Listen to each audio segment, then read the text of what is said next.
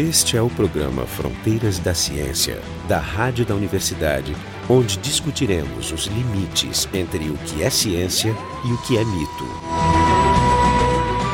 O tema do programa de hoje é a educação científica e o pensamento crítico. Os convidados que estão aqui comigo hoje são o professor Renato Flores, do Departamento de Genética da, da URGS, o Jefferson Alenzon, do Departamento de Física da URGS, e o Jorge Kilfeld, do Departamento de Biofísica da URGS. E eu, Marco Diarte, do Departamento de Física. Bom, a questão é, por que temos que discutir o que é ciência e o que não é ciência? Eu vou começar pelo, pelo Renato Flores aqui. Pois é. O negócio é que a ciência tem tido, nos últimos, digamos, 200 anos, um sucesso tão grande. Pense na sua casa, na sua geladeira, no seu fogão, na sua televisão, no seu cuidado com a sua saúde e veja como a ciência mudou a vida sua comparada com a do seu bisavô. Então, a ciência melhorou muito e talvez seja a única forma confiável de conhecimento que temos. Por isso, como ciência dá muito certo, até para fazer maldade, como jogar bomba atômica nos outros, como produzir armas mais letais. Então, ciência é como um martelo, funciona para martelar, funciona para resolver problemas. Né? Ah, é que ela é tão copiada por outras coisas que não são ciência, que de modo geral, lembro a você, querem o seu dinheiro, querem lhe enganar, querem lhe convencer de que algumas coisas funcionam, como por exemplo florais, Augusto Cury, homeopatia e outras que nós tem comentamos. Isso Bom, o Renato basicamente deu a lista de processos que ele tem. Tá. Isso. E de nossos programas mais recentes. E, e que as pessoas enganam você. O nosso papel aqui ao querer discutir ciência, ele disse, não se banque o otário, não seja trouxa, não ah, seja vamos, ser um pouco, vamos, vamos, ser mais objetivos, né? Existem, Jefferson, existem coisas que são ciência e não são pseudociência. Vamos falar, por exemplo, na qualidade de vida, na, na expectativa de vida. Né? A expectativa de vida teve um aumento enorme nos últimos 40, 50 anos, devido aos avanços na medicina. Até esse momento, a gente convivia com, com práticas científicas e pseudocientíficas em, em pé de igualdade. Até esse momento, é, todas essas práticas não contribuíram em praticamente nada me, para melhorar a qualidade de vida. A gente só conseguiu aumentar a expectativa de vida quando realmente a ciência eh, tomou conta da, da, da, medicina. Então, esse é um exemplo claro onde a distinção é, isso é, um é pouco, é Isso, isso que o Jefferson está tá falando é. é. um pouco da defesa da ciência, mas uh, eu queria só voltar para o foco do programa de hoje, que a questão é, bom, mas a ciência já não é discutida dos, nos meios de comunicação do jeito certo? O nosso é, papel é um papel de simplesmente alguma coisa que está se está ajudando ou, ou, de alguma forma é diferente aqui? O que, que é, existe alguma diferença do que a gente está fazendo aqui do que está acontecendo em geral na mídia? É, na verdade, é, Já, uh, Jorge, desculpa. É, o, o, uma das coisas que, se, que a gente observa, que de certo modo é a motivação original para o lançamento desse programa e de algumas iniciativas parecidas, é que, assim como o Renato disse, nós estamos vivendo a era da ciência. A presença massiva na mídia, inclusive, tem jornalistas especializados em qualquer jornal, televisão, às vezes tem rádio. Nossa rádio da universidade, por exemplo, tem vários é, programas, inclusive, sobre ciência, óbvio, né, porque é da universidade pública, mas, ao mesmo tempo, na maioria dos, do, do, dos entes da, da mídia, é, da grande mídia, por assim dizer, comercial, é, é o pessoal, uh, digamos, não está tão bem preparado e o material que veicula, a forma como é veiculada, acaba passando uh, uma, informa, uma visão errada das coisas. Uh, a gente enfatizou em vários programas anteriores aqui, né, dando exemplos de pseudociências, falsas ciências, ou até situações de anticientíficas, né, como o criacionismo, que foi mencionado também nos programas, né, que não chega nem a ser pseudociência, é menos que isso. E, uh, em geral, a percepção pública do que é ciência, ela, ela é é, fragmentada e limitada. Por exemplo, a maioria das pessoas entende que a ciência é um acervo de conhecimentos acumulados acerca da natureza, do mundo, da física, da química, dos bichos, do céu, da terra, das doenças e tudo mais. E, evidentemente, isso é parte da ciência, mas o que nós temos enfatizado aqui é que o mais poderoso, mais relevante, é a forma como esse conhecimento foi obtido, que é aquela chamada metodologia científica. E uma terceira coisa, isso eu estou citando o Carl Sagan aqui diretamente, né? um terceiro ângulo da, da ciência é, é, é, uma atitude diante da vida, uma atitude, por exemplo, dizer, crítica, cética, indagativa, dubitativa, né? que é inspirada pela metodologia científica né? e procura a consistência com esse conhecimento acumulado. Então, se as pessoas pensam que a ciência é só um monte de conhecimento acumulado, mas não sabem como ele é obtido, podem vir a pensar que ele vem de uma forma mágica, o que não é verdade.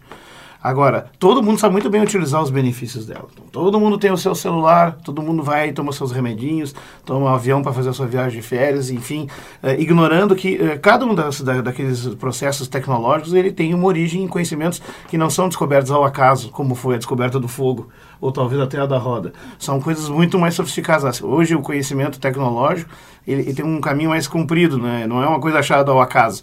Tu não, tu não descobre ao acaso um circuito de semicondutores e monta um celular.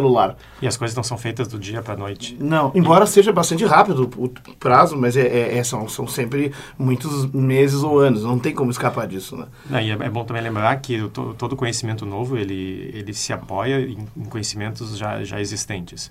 Né? É possível que, quando se descubra algo, se invalidem coisas ramos da ciência podem, podem mudar do, do, é, do dia para Isso é uma coisa que assim, a pessoa mesmo entende, que a ciência ele tenta ver o lado da certeza. Porque uma das coisas que é passada é que o cientista é uma espécie de guardião da verdade e que ele sabe como são as coisas. E mas quando tu fala nisso no meio cultural, isso acaba se misturando com os outros aspectos da educação da nossa cultura, né, às vezes religiosa, às vezes cultural e autoritária, né, de que é, existem verdades imutáveis. Mas precisamente o métier da ciência, o dia a dia da ciência não é isso. É, a ciência é a coisa mais instável, por assim dizer. A gente tem que estar é, preparado é, para mudar de isso, opinião isso. mais Porque, às vezes, às vezes, Isso não é compreendido. As, né? Não, eu até acho que às vezes o, conhece, o fato do conhecimento científico ser sempre temporário, e algumas hum. pessoas percebem Provisório, isso, né? Fa fazem com que certas dizer, certas vertentes de pensamento se afastem da ciência como é. sendo uma coisa que vai resolver As problemas. Pessoas... Mas temporário não no sentido pós-modernista. Né? Não, não, não, não, é. Renato, Renato. As pessoas querem tá, certeza. Eu quero dar um exemplo. No começo da década de 90, quando eu fiz concurso para professor da URGS, de genética, a minha aula era evolução humana. Se eu desse a aula que eu dei em 1990, hoje eu seria reprovado. Ela estava toda errada. Por quê? Porque conhecimento sobre o DNA dos hominídeos primitivos, do Neandertal, do Eretos e outras análises mais sofisticadas de ossos mostraram que aquilo que eu ensinei em 1990 mudou. E que bom, que legal. Agora eu dou uma aula muito mais atualizada em 2010 e eu não sou casado com qualquer tipo de afirmação peremptória. Eu mudo o meu conhecimento à medida que eu aprendo coisas novas. Então, no passado, quando alguém tinha sífilis, a gente dava antimônio para a pessoa. Hoje a gente dá penicilina. Aí eu pergunto para você, quer tomar antimônio ou quer tomar penicilina, o meu? Né? Que é tóxico. Acho que a mensagem que o Renato está trazendo é que ele tem orgulho de dizer que o que ele fez há, há 10, 20 anos atrás estava errado e que o, o conhecimento Isso, dele evoluiu. Nós, não é cientistas, uma... mudamos de ideia. mas aí, somos mas obrigados, aí, inclusive, isso, é, não só como pensadores, mas inclusive como professores, nós somos obrigados a estudar constantemente. Ou seja, no semestre que vem eu vou dar um assunto, é bom dar uma olhada no que eu ando falando, porque algumas coisas caem por terra. Sim, mas imagina agora, imagina uma pessoa, uma pessoa que vê... Que, de forma estática. Não, que se vê face a face com, com, com uma escolha. E a escolha é assim, alguém chega que diz assim, ah, e tem a técnica milenar dos chineses, que é tomar essas gotinhas de cabeça para baixo. Sendo antiga, né? é confiável. E tem o, a última, ou a penúltima a descoberta da ciência que a gente sabe que é temporária. Muitas vezes o cara vai dizer, não, essa técnica milenar é mais confiável, porque o cientista muda de ideia. O, o, os fios de ovos antes faziam mal, mal agora os fios de ovos... É, o ovo é um mau exemplo, porque a opinião é, muda semonalmente. Isso, exatamente. Aí o, cara, o cientista não sabe o que ele quer. O cientista às vezes que o ovo é ruim, às vezes que é bom. Mas essas gotinhas são milenares. Os monges de não sei da onde têm usado e têm dado certo. É conhecimento. Por que que se va... Por que que o, a, a, pessoa comum vai escolher entre o temporário que não conhece hermético e aquela outra oferta que é? Existem conhecimentos milenares antigos que continuam... Milenares e antigos, assim, isso é bom. Ou, é, não, ou não tão antigos, né? Podem ter 200 anos, podem ser centenários. E que continuam no mercado basicamente porque é um conhecimento bastante, bastante estabelecido. Por outro lado, pode ser simplesmente um conhecimento inócuo, que está há milênios não fazendo mal a ninguém porque simplesmente não faz efeito nenhum. É, parece que a gente tá, por exemplo, fazer uma figa. Não vão correr em direção à é. não, não, não, a medicina, que a gente já falou muito de medicina nesse tá, programa. Estamos nos desviando também. Vamos desviando. Não, mas eu não quero dizer, eu quero dar o um exemplo da história da Veja e do Augusto Cury. Augusto Cury foi o principal vendedor de livros, salvo melhor juízo, em 2008 e um dos principais em 2009. Aí a Veja, revista Veja, chegou e me consultou se eu poderia ler as obras do Augusto Cury. Nossa, todas? E, não, todas essas, não, oito, eu li apenas oito livros do Augusto Cury. Me mandaram todos, eu li todos e pediram para fazer uma opinião crítica. E o que que eu fiquei? Chocado com o sucesso de como é fácil enganar as pessoas. E assim, o Augusto Cury propõe formas de terapia, formas de inteligência sem qualquer base. Na consultoria da Veja, como eu tinha o respaldo da revista, eu consultei o escritório do Augusto Cury e disse, ó, quais são as evidências empíricas? Como é que quando o senhor afirma que tal tipo de tratamento ou de uh, estimulação do comportamento do indivíduo resulta nisso? A resposta foi a experiência pessoal. Eu poderia fazer a mesma pergunta sobre experiência pessoal para o meu cachorro Bazinga. Experiência pessoal não significa nada. Sim. Então, eu não sei para a pessoa. Né? É, claro, e às vezes nem para a um pessoa, nós, né? né? Porque a gente aprende que muitas vezes a gente pensa numa coisa e está... Então, eu... Uh, e aí nós fizemos, no final de 2008, uma matéria duríssima contra a literatura pseudocientífica do Augusto Cury, mostrando exatamente isso. Não tinha evidência nenhuma de nada das coisas que ele afirma. Se o Augusto Cury ou qualquer dos seus adeptos estiver ouvindo, fique à vontade para me processar. Já sabem quem eu sou, professor Renato Flores, Departamento de Genética.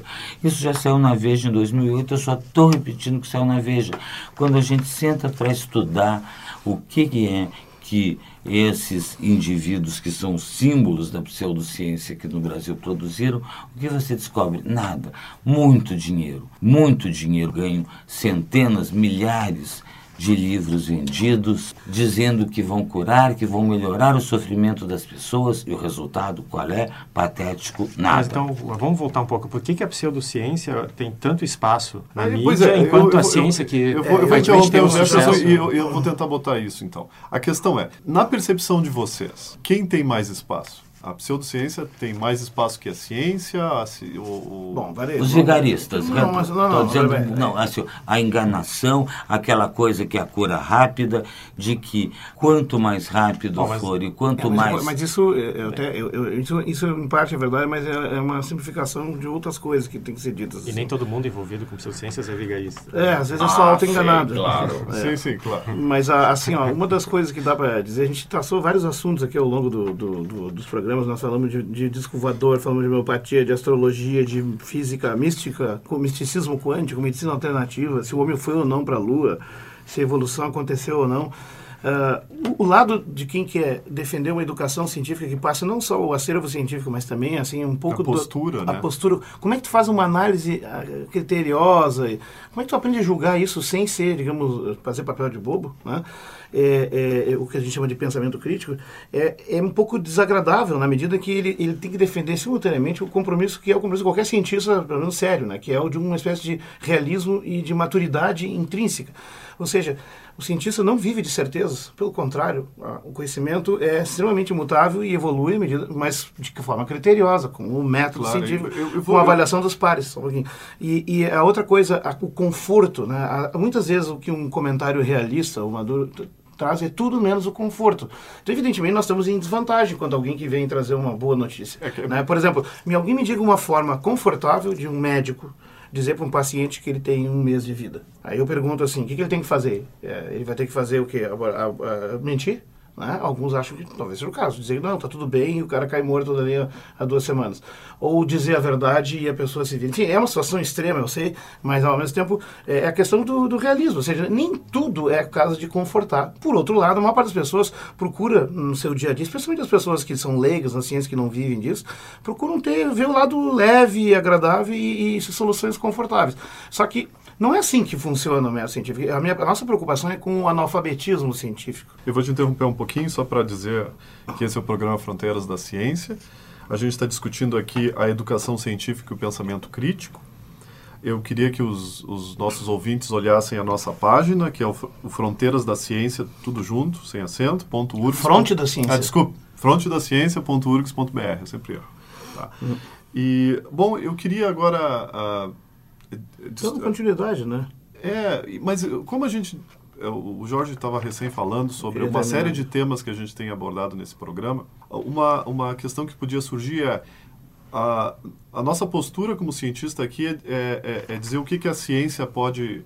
O que, que a ciência fala sobre os determinados temas esses e que tem, existem temas que, que se apresentam aí e não são científicos. E a gente está aqui eu... dizendo isso e a questão é, não, não teria que ter o contraditório? Não, esse, esse é um programa de ciência. Né? A gente está aqui é, usando o tempo de uma rádio pública, de uma universidade pública, que do qual somos funcionários do qual somos funcionários e a, a, gente ensina várias das coisas que são discutidas aqui fazem parte da, do nosso do currículo corpo, de graduação currículo de graduação vezes, né? o corpo das, das, das, disciplinas os pontos que a gente discute aqui basicamente a gente está trazendo a versão majoritária da, da ciência mas e também fatos que é uma coisa assim fatos não não, não são questão de versão majoritária fatos são fatos é, né? por exemplo a gravidade todo esse, todo esse conhecimento é baseado em evidências acumuladas exato exato né? é. Então, mas eu acho que o ponto que tu botou é muito importante. Eles, eles são parte de currículo de graduação dentro dessa universidade. Ou seja, é. não estão sendo inventados, é coisas que estão que a gente ensina em sala de aula. Logo a gente pode discutir aqui. É conhecimento consolidado. não só pode. Né? A gente deve. Se a gente tem esse compromisso com, de combater o analfabetismo científico, que é, consideramos perigoso ter uma civilização moderna que usa um monte de aparelhinhos e coisas, mas não tem a mínima ideia de onde veio aquilo, como aquilo é produzido, e pode eventualmente ser engambelado com a pregação do contrário que permitiria surgir aqueles aparelhinhos. Como é que vai ser o futuro? Futuro? Como é que vai ser essa geração do futuro? De, deixa eu dar um exemplo que eu gosto que eu gosto muito, né? Toda vez que aparece essa esse questionamento, não só nesse programa, mas em, em vários programas de ciência, é por que vocês não trazem a, o, contraditório? O, contraditório? É, o, o então, astrólogo. não, não, vou dar, não, vou dar um, eu, não eu vou dar um, não, deixa eu dar um exemplo que ninguém vai contestar, né? Vamos supor que a gente fosse fazer um programa sobre o Holocausto. Existem uh, algumas pseudociências que negam as, as estimativas dos historiadores do número de, de vítimas do, do Holocausto. Então, é pseudo-história. É, bom, mas é, é, é, esse não é o conhecimento que se ensina nos cursos, nos cursos de história. Então, se a gente quiser... Até porque não tem base nenhuma, né? São invenções. Bom, pois é, então, então a pergunta é, se a gente fosse fazer um programa sobre Holocausto, né? crimes de guerra na Segunda Guerra. A gente deveria trazer uma pessoa que nega a existência do Holocausto né? para defender a, a, a é, controvérsia, é, defender o, furo, o, outro lado. A gente teria que ter o contraponto ou acho não? Que o furo é mais embaixo. Vamos dizer assim, ó, o que é o contraditório? Nós temos uma cultura muito, é, digamos, é, um populismo de não, todo mundo participa de democracia, mas não, muitas vezes é só uma boa desculpa para garantir que certos pontos de vista não apareçam. Porque, olha só, existe conhecimento factual, existe conhecimento teórico e existe opinião. Por exemplo, algumas coisas são motivo de opinião. Ah, credo religioso, credo político, algumas questões de preferência de gosto culinário, sexual, enfim, o que tu quiser imaginar. Né? Nessas aí, sim, é, é interessante botar em confrontos diferentes, ou duas ou mais posições que tenham o contraditório. Agora, quando vai falar de fatos e conhecimentos, fica meio complicado, né? Como é que eu vou fazer, por exemplo, uma palestra sobre gramática portuguesa e ensinar o contraditório disso? O que é o contraditório da gramática portuguesa? Ou então geografia. Vamos fazer o quê? Vamos ensinar a geografia da Idade Média para comparar com a de agora? Bom, isso, isso vai ser outro artifício, não, mas não, não vai ser o contraditório. Terra é oca, ou plana. Ou, ou, é, enfim, ou como eu ensino a tocar um violão, né? E, e também ensino o contraditório disso. É, é, que é fácil, é só deixar o cara sem aulas e ele vai fazer o contraditório, que é não tocar bem o violão. Então, eu estou tentando, pode parecer irônico e debochado, mas na verdade é, é essa coisa de ensinar a controvérsia em qualquer coisa, enfim, na educação, muitas vezes é só uma, uma fachada para não tocar em assuntos, como eu tinha falado antes, desconfortáveis. Porque eles mexem um pouco no que as pessoas gostariam que fosse verdade. E, de fato, se é uma matéria de opinião, tudo bem. Aí tu pode botar contraditório. Agora, nas demais, né, o qual é o ganho que tu tem? E aí tem um último detalhe para dizer que é o seguinte. Como nós entendemos essa ignorância, essa não é ignorância, esse analfabetismo científico existe na que é uma mídia que divulga muita informação, mas pouca formação e educação e pensamento crítico e científico, nos deixa uma posição que na verdade o contraditório disso que é o pensamento científico, que é aquilo que a gente ensina, que é aquilo que move essa civilização tecnológica, ele não tem o mesmo espaço, ele não aparece, tem uma, uma coisa esquizofrênica na cultura de massas. O Renato? Bom, eu gostaria de fazer talvez uma proposta conciliadora para que a gente não tivesse atrito com essas posições divergentes. A proposta que eu faria era assim: que cada grupo que se sentisse incomodado, ofendido, por exemplo, igrejas evangélicas com as nossas críticas, que a gente abriria um espaço para eles aqui, mas abriria um espaço para nós também falarmos nas igrejas evangélicas sobre o darwinismo, sobre a origem do universo conforme a ciência. Então, contraditório tem duas mãos. Assim, se esse pessoal que a gente acusa de pseudocientista, né, de que falseiam informações, enganam o público, nos derem espaço, nós abrimos espaço, vamos ser amigáveis. O brasileiro é cordial, como diz o José Simão.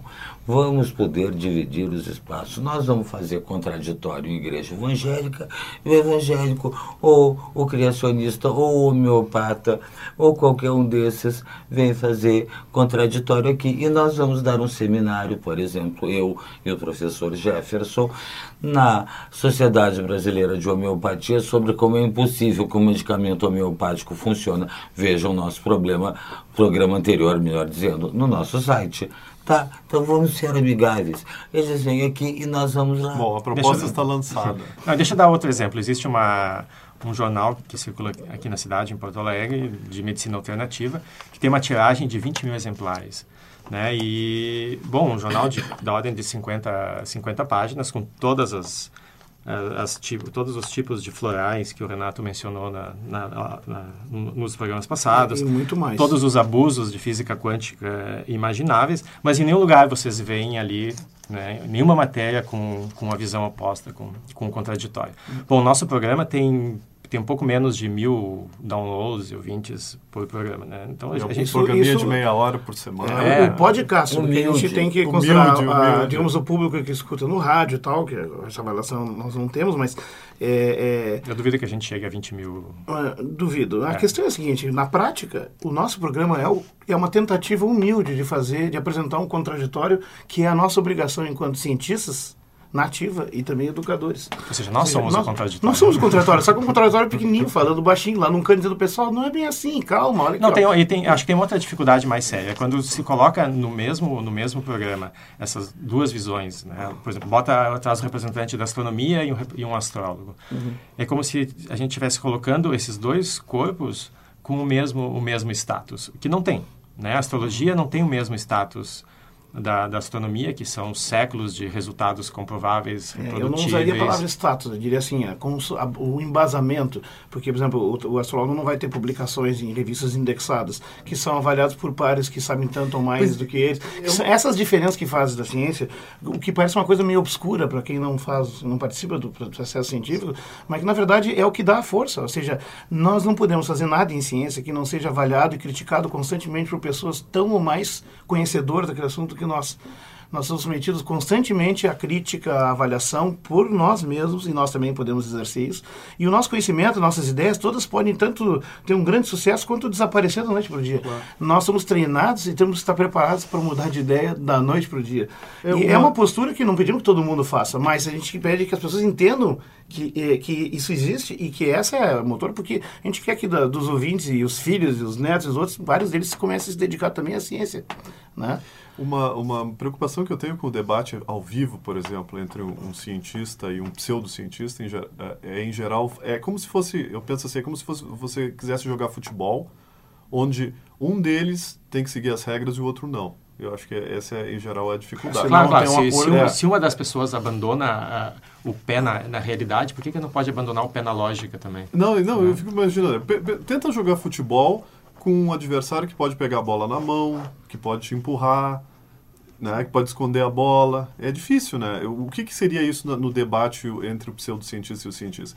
O cientista, quando, quando, ele, quando alguma coisa é afirmada que ele não conhece, aconteceu comigo uma vez num debate, eu, eu, tu tá, tu, o Renato estava nesse debate, que, que apareceu uma pessoa e disse assim, não, mas existem uh, revistas, existem provas científicas da, da separação da alma e do corpo durante o, o a experiência quase morte. Isso. Ah, e eu, como cientista, o que, que eu tinha. Era uma afirmação que ele fez. Eu não podia dizer não, não existe, porque ele me fez essa afirmação. Eu tinha que confiar na honestidade dele. Então eu fiquei sem resposta. Né? Então essa é a dificuldade do debate quando alguém afirma, diz assim, ah, tem uma coisa nova que você não sabe, o cientista tem que se recolher e dizer, bom, realmente isso eu não sei. Enquanto isso muitas vezes não acontece com o outro lado. Claro, a realidade, na verdade, restringe o cientista no momento do debate, porque ele não pode inventar nada. Ele não pode inventar é. nada. Enquanto que o pseudocientista, ele talvez tenha, vamos dizer, mais liberdade, mais jogo de cintura, menos regras a seguir. Atenção, ouvinte, a contemporaneamente podemos afirmar seguramente que não há qualquer, nenhuma, nada de evidências de que em momentos de quase morte a alma se separa ah, do corpo. Não, sim, tá, então, o Marco termina. Ah, não, eu, ah, eu deixei, não, então. exatamente, não, eu deixar claro para o ouvinte que depois eu fui ver as referências que ele estava se referindo e essas referências não afirmavam o que ele estava dizendo que afirmava. Logo, eu continuava, vamos dizer, eu estava certo no final, eu só fiquei quieto. Bom, uhum. eu, esse é o programa Fronteiras da Ciência. O tema do programa de hoje é a educação científica e o pensamento crítico. Uh, o nosso o, a nossa página, a página do programa é o frontedaciencia.urgs.br. Eu convido os ouvintes para darem uma olhadinha lá. E eu queria então que os, que os, que os debatedores fizessem os arremates finais. É, o, o, pensamento crítico, na verdade, ele, ele funciona de, de maneira análoga ao nosso sistema imunológico, né? É, é, um, é um sistema de defesas que a gente tem, né? No nosso melhor interesse, pensar criticamente é interessante, uh, como até, até como autopreservação. No momento que a gente baixa esse sistema, esse sistema imune, a gente permite que não uma, mas muitas ideias oportunistas nos invadam e tomem conta do... Né? Não sei se existe algum antibiótico para isso. É, é, o nosso imaginário. É, mas a analogia é perfeita. É, tanto, tanto isso, é, tanto é correto que ele fala é que, em geral, a gente vê que uma pseudociência é acompanhada de muitas claro, pseudociências. Claro. Por exemplo, um é. jornalzinho que trata de uma pseudociência, em geral, trata de todas as outras. É, Enquanto baixa... que uma revista científica ela é só sobre nefrologia, só sobre redes neurais. A gente tem uma espécie não. de, também não é um, que também não é um porque na verdade existem também as áreas inter e multidisciplinares na ciência sim, também está existe um certo foco, enquanto que uma, uma coisa, uma, uma, um jornal pseudocientífico ele geral. Ah, é por isso que eu digo quando a gente baixa a guarda para alguma alguma pseudociência, a gente tem que baixar o nosso grau de, de, de, de crítica, de, de, pensamento crítico. E aí, então, as ideias oportunistas... Tá, essa é a importância, então, da é. educação. O Renato? Bom, não gaste o seu dinheiro com bobagem. Escute os nossos programas e assim, se a gente disser que alguma coisa é pseudociência, nós estamos é salvando o seu bolso. Tá? Só, Lembrando isso sempre... é serviço público. É, isso. Eu já prefiro salvar a alma, mas... É. Mas não, não, não confie no que a gente diz. Mas eu queria lembrar do nosso lema aqui, que a fronteira da ciência é a cura para a sua ignorância científica. tá? É isso. Jorge. eu, não, é, eu já evito a palavra. É, é, é de, eu acho que o problema central é a desinformação, como eu tinha falado, mas enfim. Uh, o que a gente está chamando de pensamento crítico aqui, é, por alguns chamados como pensamento cético ou ceticismo em ciência, o, que foi um movimento iniciado por Martin Gardner, com uma publicação dos anos 50, ele dizia assim: em última análise, o melhor meio de se combater a disseminação das pseudociências que predam em cima do prestígio da ciência, mas deseducam para a compreensão da realidade, é nós termos um público esclarecido esclarecido capaz de distinguir um trabalho de pesquisa correto, feito por gente bem reputada, de coisas incompetentes, equivocadas ou auto-iludidas. O grande tema é que informação, que é o que há muito na nossa cultura, na nossa mídia, não é o mesmo que educação. Então a gente está tentando preencher um papel aqui, né? E eu encerro com uma frase do, eu gosto de frases, né? Do George Bernard Shaw, né? Falando sobre os crentes ou crédulos que acreditam, querem, enfim, viver nesse mundo mágico, né? O fato de que um crédulo é mais feliz que um cético não é mais relevante que o fato fato de que um bêbado é mais feliz que um sóbrio. A felicidade da credulidade é uma qualidade. É uma qualidade fácil, ela é barata e muitas vezes perigosa. Tá bom, obrigado. Esse foi o, o programa Fronteiras da Ciência. Discutimos hoje a educação científica e o pensamento científico. Estiveram com a gente o professor Renato Flores, do Departamento de Genética da URGS, o professor Jefferson Arenzon, do Departamento de Física da URGS, o professor Jorge Kilfeld, do Departamento de Biofísica da URGS, e eu, Marco de Arte, do Departamento de Física da URGS.